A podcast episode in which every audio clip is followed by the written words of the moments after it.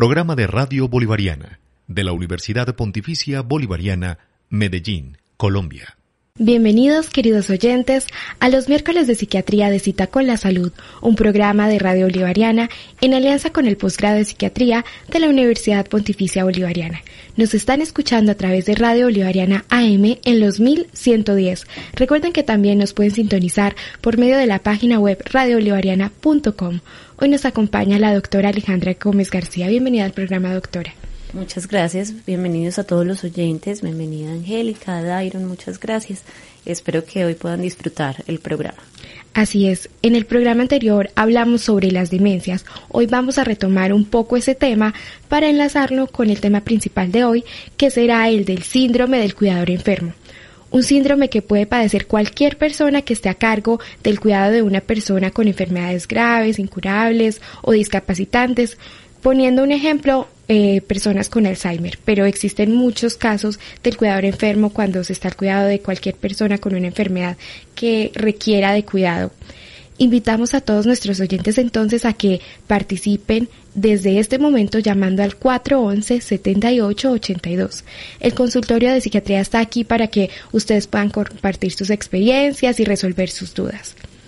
Bueno, doctora, iniciemos con la primera pregunta. ¿Qué consejos se le pueden dar a las familias que están a cargo de alguien que presenta fallas en la memoria? Bueno, lo primero eh, que podemos ver en las pacientes que tienen alteraciones a nivel cognitivo o problemas en la memoria es reconocer que esto no hace parte de un proceso normal de envejecimiento en nuestros familiares. Simplemente que por ser algo común, eh, hay situaciones que se pueden intervenir, que se deben intervenir a tiempo. Por ejemplo, en el caso de las demencias, como lo mencionabas, en los cuales se presentan inicialmente fallas en la memoria, no dejarlas pasar, intervenir a tiempo puede significar mejorar la calidad de vida, tanto para el paciente, porque preserva el autocuidado, preserva su funcionalidad, y también para el cuidador, que es el tema de hoy. Doctora, y con una persona con demencia, ¿qué consejos puede dar usted para comunicarse con estas personas? Bueno, mm, hay unos casos en los cuales no hay ningún problema para comunicarse, pero también cuando los pacientes presentan demencia, a veces asociados a su deterioro cognitivo, a esas fallas en la memoria, puede haber alteraciones en la conducta y como lo mencionábamos en el programa pasado, a veces síntomas como irritabilidad, depresión, apatía. Entonces la idea sería hablarles en una forma pausada, de una forma tranquila, oraciones a veces que sean cortas, que sean entendibles para ellos, porque el funcionamiento cognitivo cada vez va a ser peor. ¿sí?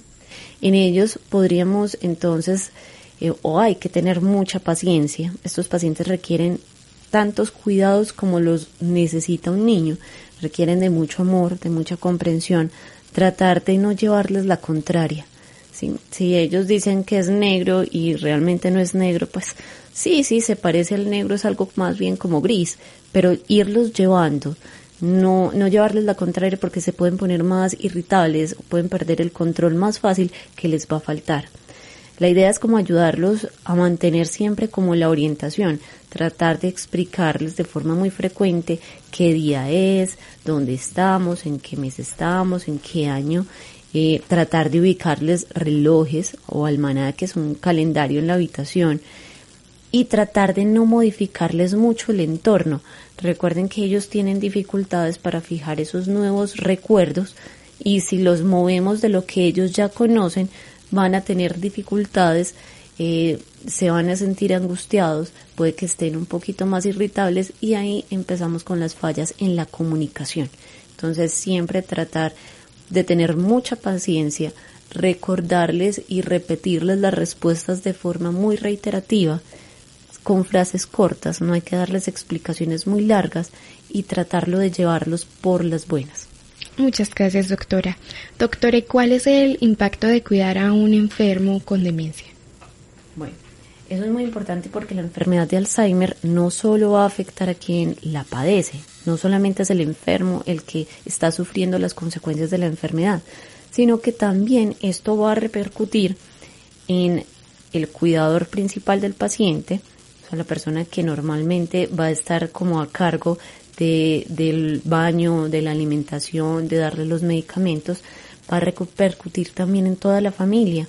Y como ya esta persona no puede trabajar, eh, de pronto no puede hacerse cargo de unas labores de las cuales él se hacía eh, responsable anteriormente, va a repercutir también en la sociedad, ya que este deterioro que se da asociado a la enfermedad de Alzheimer va a ir provocando un aumento en la dependencia que va a tener el paciente sobre la familia y principalmente el cuidador eh, que está más cerquita. Entonces, el cuidador y la familia van a pasar también por un proceso de adaptación en el que van a necesitar muchas herramientas, no solamente de adaptación, sino como esas herramientas que les van a ayudar a salir adelante, la resiliencia que también tratamos en temas pasados, todas esas estrategias que le van a servir para poder sobrellevar las situaciones que se van a ir presentando. Mm, la idea es que mm, tenemos que prevenir esa sobrecarga que se da en el cuidador principal del paciente y tratan de evitar que se dé como un desgaste, como se dice en inglés un burnout o un, un, un síndrome de un cuidador quemado, ¿sí? para que tome conciencia de la necesidad de que antes de cuidar al paciente, primero se tiene que cuidar él mismo. Muchas gracias, doctora. Doctora, ¿y qué dificultades tienen ahora sí los cuidadores de los pacientes con demencia? Bueno, entre los primeros problemas que podrían encontrar los cuidadores mm, principales de un paciente, no solamente de demencia, sino cualquier, de cualquier paciente que sea dependiente, vamos a encontrar que los cuidadores pueden presentar sentimientos de soledad y aislamiento. La atención entonces a la persona enferma les va a limitar mucho el tiempo libre, las interacciones sociales, las relaciones con los amigos, las relaciones con el resto de la familia. Dependiendo de quién es el cuidador principal, también se van a dar como diferentes situaciones.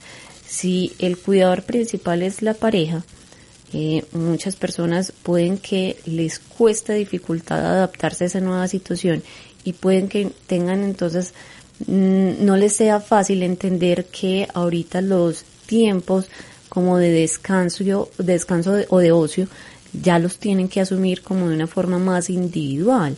Entonces se van a sentir mucho más solos y pueden sentirse aislados de esa proyección como se veía ellos eh, en el futuro, se veían como disfrutando de la vejez con su pareja, siendo pues algo muy idealista, como algo muy romántico, lleno de fantasía.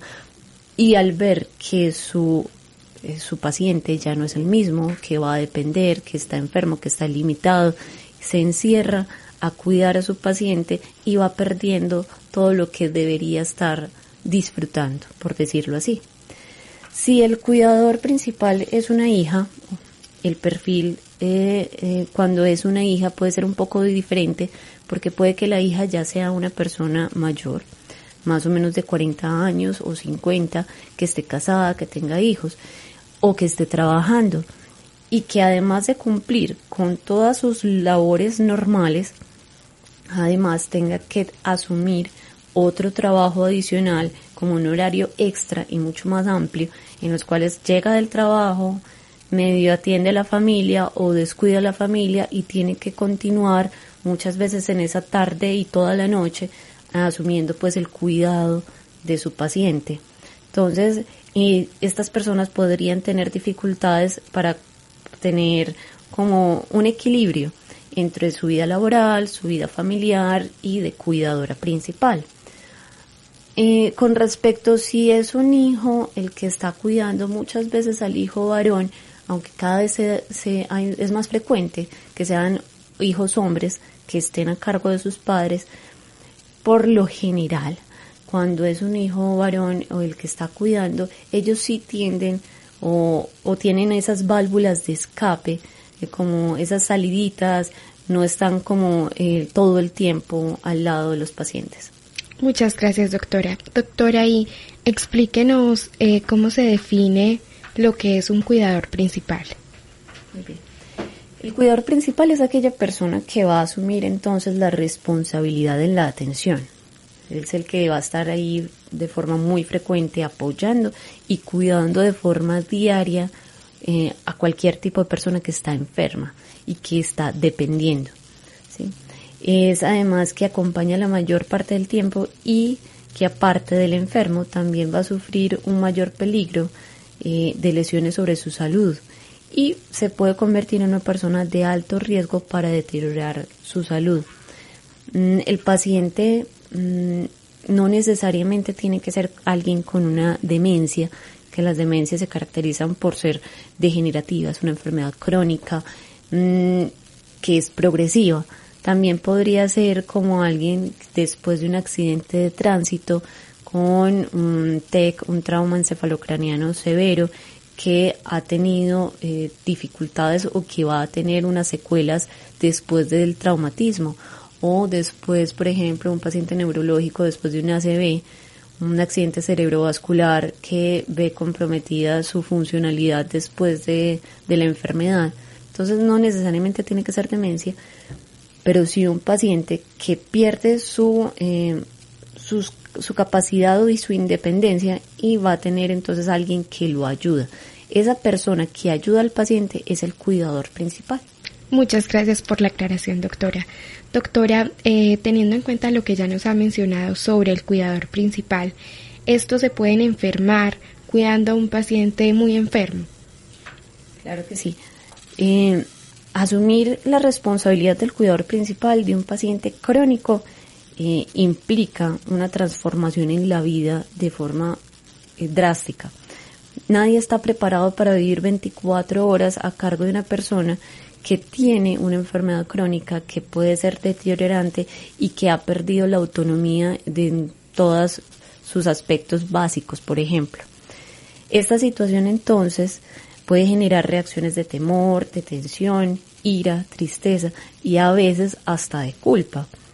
Estas emociones pueden acompañar al cuidador a lo largo de todo el proceso de la enfermedad, lo que asumado a la sensación de no contar con unos recursos que sean necesarios y suficientes para afrontar adecuadamente la tarea puede exponerle a una situación en la cual los pacientes van a tener deterioro a nivel físico, a nivel psicológico o a nivel social.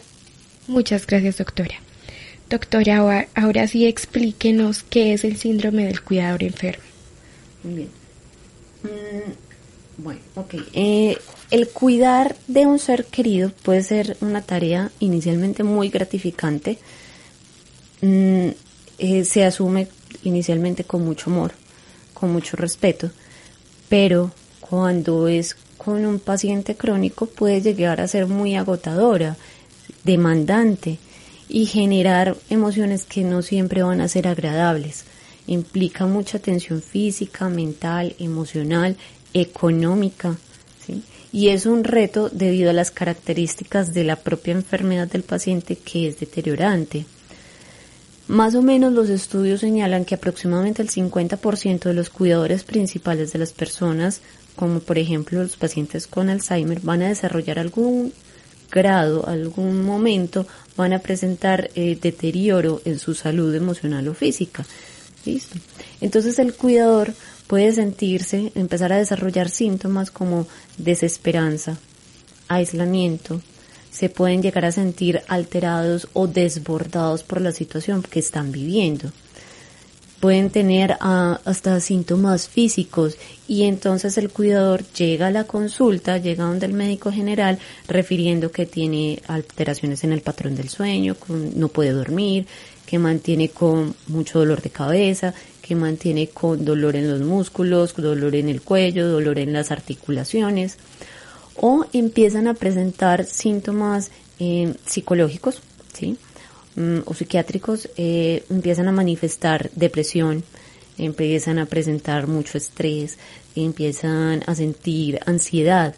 Todos estos factores entonces van a constituir un síndrome que va a repercutir en la vida de esa persona que está a cargo del paciente.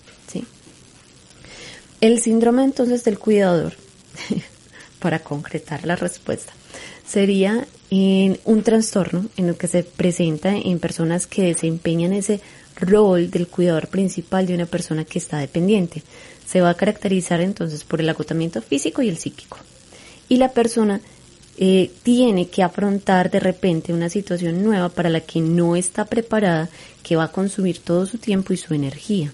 Se considera entonces que se produce por el estrés continuo, no por una situación eh, puntual, sino que es todo ese tiempo que es día y noche en la lucha diaria contra una enfermedad que va agotando como las reservas que tiene el cuidador para enfrentar la situación por la que están pasando. Doctora, ¿y qué otros nombres puede recibir el síndrome?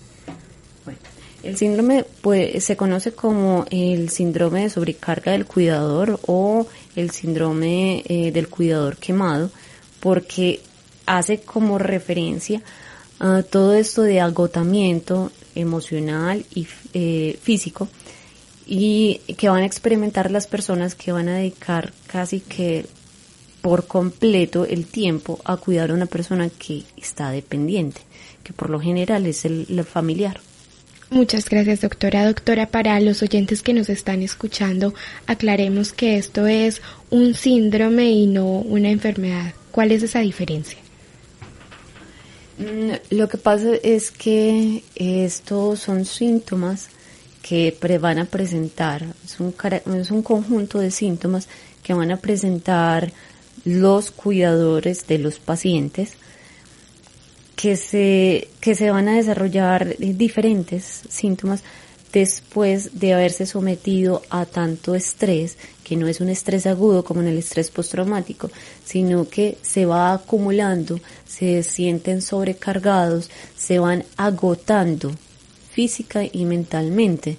Y producto de eso, los pacientes o las personas que tienen el síndrome del cuidador se van a sentir cansados, pero también pueden sentirse irritables, pueden sentirse deprimidos, van a sentir que toda su vida como que la han perdido por enfocarse y concentrarse casi que exclusivamente a su paciente y van a sentir muchas van a tener sentimientos encontrados porque por un lado sienten que están haciendo lo correcto, pero por el otro lado ya no dan más. Muchas gracias, doctora, por esta aclaración. Les recordamos a nuestros oyentes que hoy estamos hablando sobre el síndrome del cuidador enfermo y que pueden participar llamando al 411-7882. 411-7882. El consultorio de psiquiatría es para ustedes, para que se tomen este espacio y nos compartan sus historias y sus preguntas. Doctora, continuando ya con las preguntas concretas sobre el síndrome del cuidador enfermo, eh, ¿Qué otro, bajo qué circunstancias se puede padecer este síndrome? Porque me imagino que no todos los cuidadores lo padecen. No, no todos los no todos los cuidadores de los pacientes crónicos van a padecer este síndrome. Mm, una persona que cuida a un paciente que presenta una enfermedad crónica y degenerativa a menudo se puede sentir desbordada por las circunstancias que va a relegar entonces en un segundo plano su su propio cuidado, tanto emocional y físico, porque lo que te decía, nadie está preparado para afrontar una situación así y muchos cuidadores pueden presentar síntomas de ansiedad y depresión. Eh, también frecuentemente se pueden sentir frustrados con la sensación de no poder dar como eh, a llegar a hacer todo lo que tienen que hacer. La situación tiende como a absorberlos de tal manera que muchas veces se ven obligados a dedicarles menos tiempo a su propia familia, a sus hijos o a su pareja o a sus amigos, o dejan de hacer aquellas cosas que les gustaban y que antes les daban como bienestar y disfrutaban. Entonces sienten como una gran sensación, como que les falta la libertad. Y uno de esos es uno de los principales riesgos para el bienestar del cuidador es ese, el caer en el aislamiento social. Entonces, en el contexto del síndrome del cuidador, es frecuente que los pacientes sientan como impotencia y a veces rabia, como si se sintieran abandonados o pueden percibir que los familiares, los otros familiares se desentienden de la situación y de las necesidades del paciente, eh, de todos. entonces, yo pienso que el síndrome del cuidador tiene tanto características del paciente, que es un paciente difícil de sostener, que es agotador, pero también es inicialmente un cuidador que quiere ayudar, que quiere ofrecer todo pues su tiempo, su disposición, todo su amor, pero la situación lo desborda, la situación es más grande. Muchas gracias doctora por la información. Tenemos el gusto de recibir a la primera llamada del día con quien nos comunicamos. Buenos días. Hablan con Gloria. Les cuento que yo tuve la suerte, la desgracia o la desdicha. Desde que tengo cinco años cuidé a la mamá y me va a preguntar usted por qué. Yo conocí a mi madre desde los cinco años, vi que era mi madre y sufría de asfixia, de una escema en la piel que se le caía la carne, de, pues eh, el cuerito de las piernas, como escaspando un, un pescado. Haga de cuenta que yo la veía escasparse las pies y las manos, pues eso a mí me llenó de amargura toda la vida y duró 22 años con más de 10 enfermedades. De ahí el hijo de, a los, pues el octavo hijo nació y se le acabaron los riñones a los 20 años. Comencé a cuidar él también, más trabajaba en empresas, pero no dormía. De ahí cayó mi padre en el 2005 y terminé lo mismo de ahí cayó el otro sobrino y terminé lo mismo. No estoy loca, soy normal, pero si digo que esto es que esto es un karma o esto es una vida o esto es nada, porque hoy me encuentro llena de artrosis, llena de una cantidad de enfermedades y que nada, no sé. Tengo un sobrino que que no sé dónde llevarlo, porque desde los cinco años él que una bala eh, mató al hermanito mayor.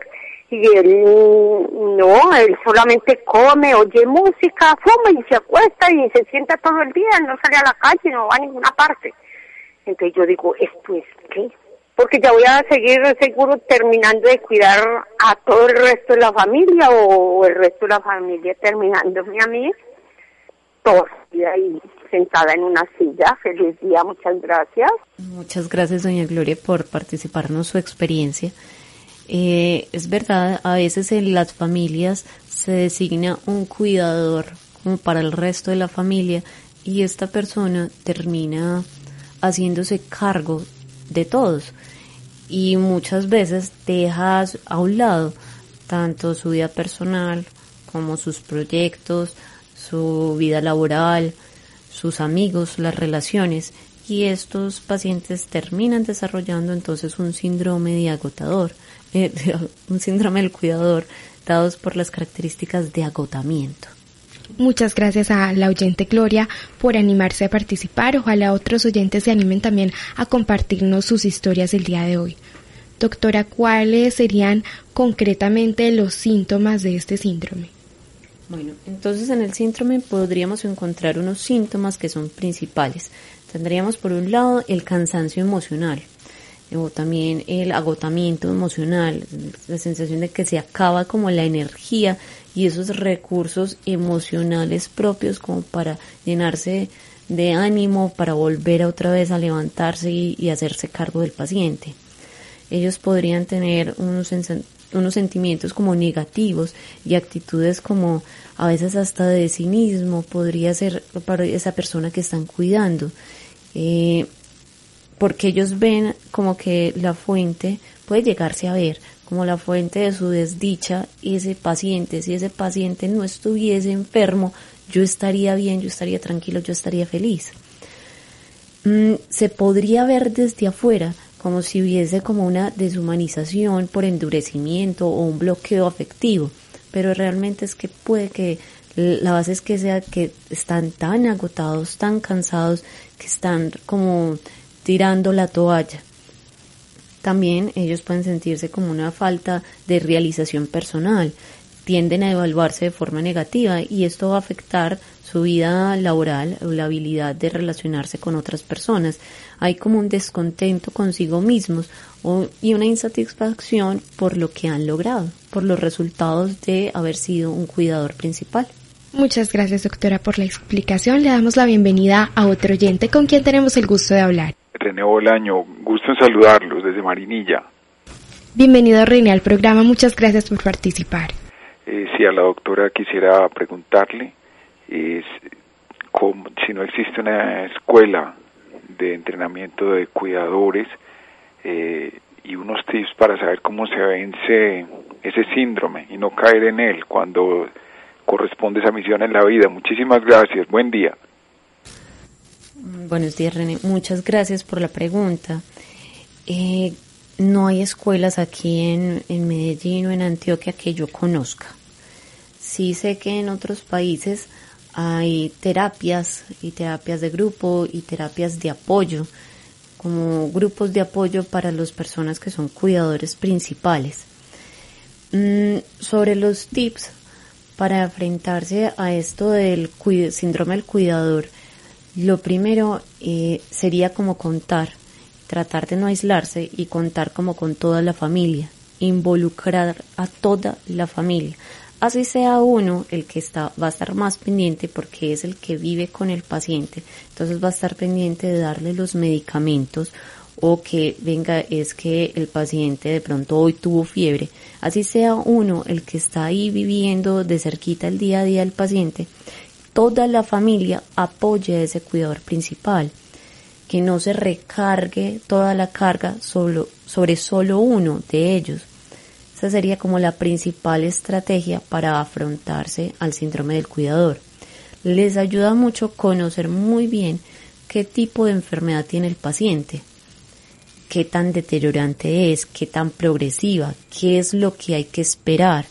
En el caso, por ejemplo, de un accidente cerebrovascular, la importancia de la rehabilitación para que el paciente pueda alcanzar algún nivel como de autocuidado que le alivie esa carga al paciente, al, cuidador, perdón. Entonces, eh, sí hay estrategias, sí hay tips, pero la principal sería involucrar a toda la familia y no eh, abandonarse a sí mismos, porque es que el cuidador principal tiende a abandonarse a sí mismos, se olvida de vivir. Yo me acuerdo en hospitalización que trabajé durante mucho tiempo, los cuidadores principales durante la hospitalización eran día y noche, día y noche, día y noche, no iban a su casa, no dormían por periodos largos. Al principio era por mucho miedo que a su paciente le pasara algo. Y listo, y eso es válido. Pero si el cuidador principal no se cuida a sí mismo, después no va a ser capaz de cuidar a otra persona que lo necesita. Muchas gracias, doctora. Le agradecemos al señor René por animarse a participar.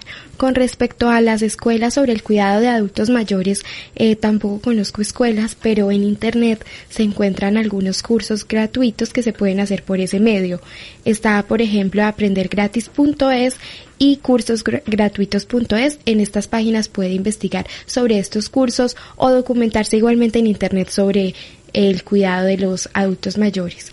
Bueno, le damos la bienvenida a otro oyente con quien tenemos el gusto de hablar. Buenos días, mi nombre es Aida y llamo de Simón Bolívar. Bienvenida Aida al programa, qué gusto que nos llame. Bueno, pues yo acabé de escuchar, pues el programa estaba como entretenido, aunque los escucho me parece muy interesante, pero eh, para el oyente anterior, la Universidad de Antioquia en asocio con protección tiene un diplomado muy interesante para cuidadores y yo tengo el contacto de la gerontóloga que maneja eso en Medellín. Lo dictan también en Pereira, en Cali, en Bogotá y es un programa muy interesante, muy bonito. Si puedo decir el número del teléfono, lo digo, o si me, lo coges tú por interno. Doña Ida, por favor, compártalo con todos los oyentes. bueno, el programa se llama, ¿cómo es? Em, Diplomado Cuidadores Medellín. Eh, lo maneja, pues lo, coordina una gerontóloga que se llama la doctora eh, Sandra. Mm, Sandra Marcela Sánchez y el teléfono es 311-303-7818. Es una maravilla increíble, lo dictan en todo el país y me parece que es un logro muy bonito para la sociedad de mayores y de cuidadores que está haciendo la Universidad de Antioquia con estos funcionarios o, profesionales de la salud y protección. Eh, pues les digo que es un diplomado. Yo lo empecé ahorita en septiembre, nos graduamos ahorita en, en enero, es una intensidad de 80 horas con unos profesionales muy idóneos, muy competentes y de una calidad increíble.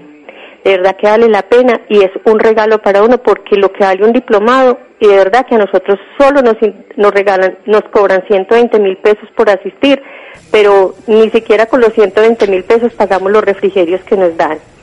Eh, discúlpeme, señora Aida, le quería preguntar, ¿este curso es para eh, profesionales, profesionales de, de la salud o puede ser cualquier persona? Cualquiera, lo importante es que sea cuidador, cuidador. Y el programa está enfocado en lo que dice el Señor, en cuidar a los cuidadores. Por eso se llama cuidarte. Muchísimas gracias por llamar a darnos esta información. Ojalá muchos más oyentes también se animaran a compartirnos sus conocimientos y lo que pueda ayudar a los oyentes. Bueno, con mucho gusto. Y a ustedes muchas gracias y los felicito por este, este programa. Gracias. Muchas gracias por todo. Que tengan un feliz día. Bueno, les repito el número que nos eh, dio la señora Aida y del diplomado para cuidadores cuyo único requisito es ser cuidadores de algún paciente o familiar que esté enfermo, el número es 311 30 30 81 8.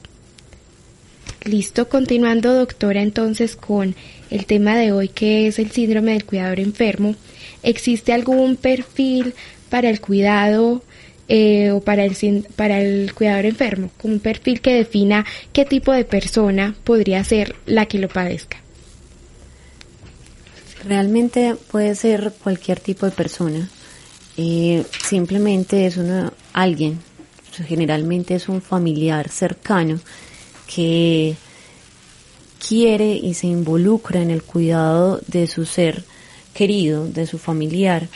Mm, por lo general podría ser o, lo que más uno encuentra en hospitalización y en medicina, lo que uno más encuentra es que es una hija o una esposa, una mujer que puede estar en la edad media, que mm, es muy voluntariosa, tiene las mejores intenciones, trata de compaginar como su vida familiar con todas las responsabilidades de la vida normal y que inicialmente cree que va a tener una situación que va a ser capaz como de afrontarla, mm, que no se va a prolongar mucho tiempo y que está esperando que toda la familia le vaya a prestar ayuda. Pero cuando eh, se enfrenta a la realidad, se va a empezar a ver como desbordada y con muchas dificultades. Muchas gracias, doctora. Doctora, ¿cómo se puede sospechar que uno o alguien tiene el síndrome del cuidador? Bueno, entonces hay unos síntomas de alarma con respecto al cuidador. Eh, los síntomas de alarma serían que los, los, los cuidadores empiezan a presentar síntomas emocionales, se empiezan a preocupar, a tener síntomas como de ansiedad, de depresión, o se empiezan a ver como más irritables por cosas pequeñas, como con, con el paciente o con los mismos familiares de, eh, del paciente. Pueden tener a veces como conductas o pensamientos que son del corte como obsesivo, muy preocupados por, por la salud, por la enfermedad, por, por las citas, pueden eh, o podemos encontrar que a veces empiezan a preocuparse a veces por su propia salud, empieza como a faltarles, eh, a enfermarse, a faltarles de la salud, pueden tener problemas como de empatía y entender al otro. Mm, podemos ver que empiezan a consultar, porque tienen problemas para dormir o tienen problemas con el apetito, empiezan a perder peso o aumentar porque hay un aumento eh, de la ingesta exagerada. consultan mucho porque tienen dolores, eh, ya sea dolor de cabeza, dolor abdominal, dolores musculares, eh, presenta mucha como gastritis, como un cansancio que es crónico, empiezan a perder el cabello. Mm, y eh, a veces la familia se da cuenta que empiezan como con aislamiento, ya pierden a los amigos o incluso pueden hasta renunciar al trabajo, pierden esa vida laboral por hacerse cargo del paciente. Muchas gracias, doctora. Doctora, ¿cuál sería el curso de este síndrome? ¿Cómo se desarrolla? Bueno, lo que pasa con este cuidador es que conforme el tiempo va pasando, el cuidador poco a poco primero va asumiendo una gran carga que es física y emocional. Se va responsabilizando, se responsabiliza por completo de la vida del paciente. La medicación, las visitas médicas, los cuidados, la higiene, el baño, la alimentación. Y poco a poco va perdiendo su independencia, ya que el enfermo cada vez lo va absorbiendo más. Entonces, el cuidador va como a desatenderse a sí mismo, no toma ese tiempo libre necesario para eh, disfrutar, no sé, ir a caminar, ir al cine, como para ir a, a, hacer ejercicio. De pronto ya deja de salir como con sus amistades y como acaba paralizándose durante, puede ser a veces hasta años, su proyecto de vida. Conforme pasa el tiempo, entonces la calidad de vida de ese cuidador también se va perdiendo. Gracias, doctora. Doctora, ¿cuáles serían las consecuencias de que una persona que tenga este síndrome no consulte? Bueno, el deterioro en el cuidado del paciente sería la principal consecuencia y el deterioro del cuidador. Pues para el cuidador los síntomas pues, que va a desarrollar, puede desarrollarse una depresión o síntomas ansiosos, los problemas del sueño, las alteraciones en la calidad de, vida del, cuidador, va a tener el aislamiento por el deterioro en las, en, las relaciones sociales, las amistades hay que cultivarlas, el aislamiento, el agotamiento, todos esos síntomas físicos podrían ser como las consecuencias de no estar pendientes y de no consultar por, por el síndrome del cuidador.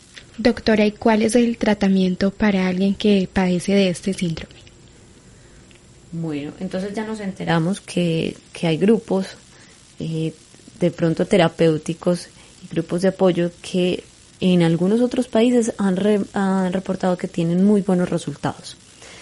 Básicamente allá lo que van a hacer es enseñarle a los cuidadores a comprender la enfermedad de los pacientes y a tratar de convivir con la enfermedad que tiene, tratando de asumirlo como de una forma más tranquila, más serenos, más dignos, de una forma más controlados. Eh, se ayuda al cuidador como a romper ese aislamiento, a salir y a compartir como sus emociones con otras personas que también pueden estar pasando por lo mismo. Hay muchos pacientes en Medellín hay muchos pacientes con enfermedades crónicas, hay muchos pacientes con enfermedades degenerativas. Lo que pasa es que cuando uno se encierra en su, en su realidad, tiende a aislarse y a no buscar ayuda. Entonces el bienestar del cuidado va a influir en el bienestar de la persona que está enferma. Por lo tanto es muy importante que el cuidador aprenda a cuidarse de sí mismo. Muchas gracias, doctora. Doctora, es decir que el síndrome no requiere de medicamentos. No. O, pero si es necesario para diagnosticarlo asistir al psiquiatra. No necesariamente. Muchas gracias. Cualquier, eh, pues esto se puede reconocer hasta dentro de la misma familia. Simplemente necesita como algo de empatía, algo de saber escuchar, ¿sí? algo de comprensión, entender que esto existe no necesita tratamiento psiquiátrico, a menos pues que estemos eh, ya desarrollando un problema importante eh, en psiquiatría, una depresión, por ejemplo, o que eh, ya de tanto necesitar como movilizar al paciente, ya tengo problemas de columna, van a consultar por el problema de columna y necesita tratamiento para su problema de columna. Pero el síndrome del cuidador es enseñarle al cuidador que él también se tiene que cuidar, que también se tiene que dar los espacios, que también tiene que vivir. Esto también lo tienen que tener en cuenta las, la familia del cuidador o los amigos del cuidador para estar pendiente y reconocer en caso de que tengan estos síntomas, porque si se reconoce a tiempo, de acuerdo a lo, con lo que ya nos explicó la doctora, eh, se podría prevenir que se llegue a una depresión o algo más grave. Doctora, eh, en la investigación para el programa me encontré con que se menciona la escala SARIT. ¿Qué es esta escala? Esta escala es una escala que se utiliza en investigación en investigación muchas veces lo que necesitamos es primero hacer un diagnóstico y que todos estemos de acuerdo con el diagnóstico y se utilizan escalas. Dependiendo del diagnóstico que estemos buscando, se utilizarán una o, diferentes escalas. Las escalas normalmente son validadas por países. Una escala que se utilice en Europa puede que no me sirva para mi población. Pero la escala Zarid es una escala que se utiliza para identificar los eh, cuidadores que están desarrollando síntomas mm, diferentes con respecto al síndrome del cuidador. Eh, se compone, no sé, como de 22 preguntas, se da un resultado y uno puede decir qué tan afectada se ve su vida por ser un cuidador principal de un paciente severamente enfermo. Doctora, esta escala se puede encontrar en Internet. ¿Esto podría servir de herramienta para la familia o el cuidador para saber su estado o es simplemente para los profesionales? Pues es que yo pienso que no, no se necesita la escala, que es algo más a nivel como de investigación. Eh, es simplemente reconocer y prevenir que esto se dé. Yo pienso que en la práctica diaria no, no se necesitan escalas. Muchas gracias por la aclaración, doctora. Ya que usted habla de prevenir el síndrome del cuidador, ¿cómo se puede hacer esto? Bueno, entonces hay unos factores que son protectores para no presentar el síndrome del cuidador. El apoyo social eh, es un importante factor protector para esa sobrecarga a la que están expuestos los cuidadores de los pacientes crónicos. Es un gran recurso y al contrario, la ausencia de ese apoyo social es un factor de riesgos. Las relaciones sociales también son fundamentales para el bienestar humano y están críticamente involucradas en el mantenimiento de la salud. Ese aislamiento social está asociado a una reducción en esa, eh, como en, en, el grupo de amigos, en la red social y a disminuir como el contacto.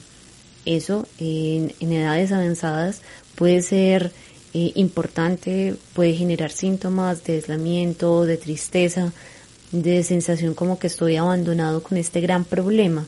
Entonces, contar con grupos de apoyo, eh, ya sea la misma familia, ojalá grupos de amigos, ese apoyo social les va a ayudar mucho.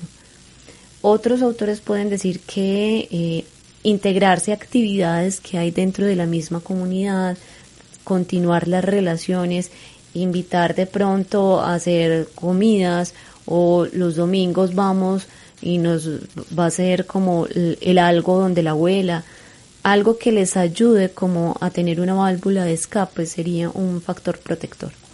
Bueno, aquí oyeron las recomendaciones para la prevención del síndrome del cuidador. Le damos la bienvenida a otro oyente con quien tenemos el gusto de hablar. Buenos días, con Claudia. Bienvenida, Claudia, al programa. Muchísimas gracias. Mm, mire, lo que pasa es que yo tengo todos los síntomas que acaban de decir ahí porque soy cuidadora única. Nadie colabora, entonces no se he buscado apoyo y en la alcaldía y no, no responden y ya estoy como que ya no doy más.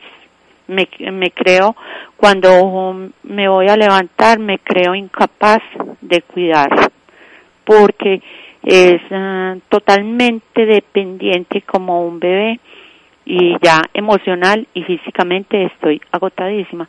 Y también para decirle al señor que llamó ahorita que en la alcaldía dan capacitaciones para cuidadores de enfermos.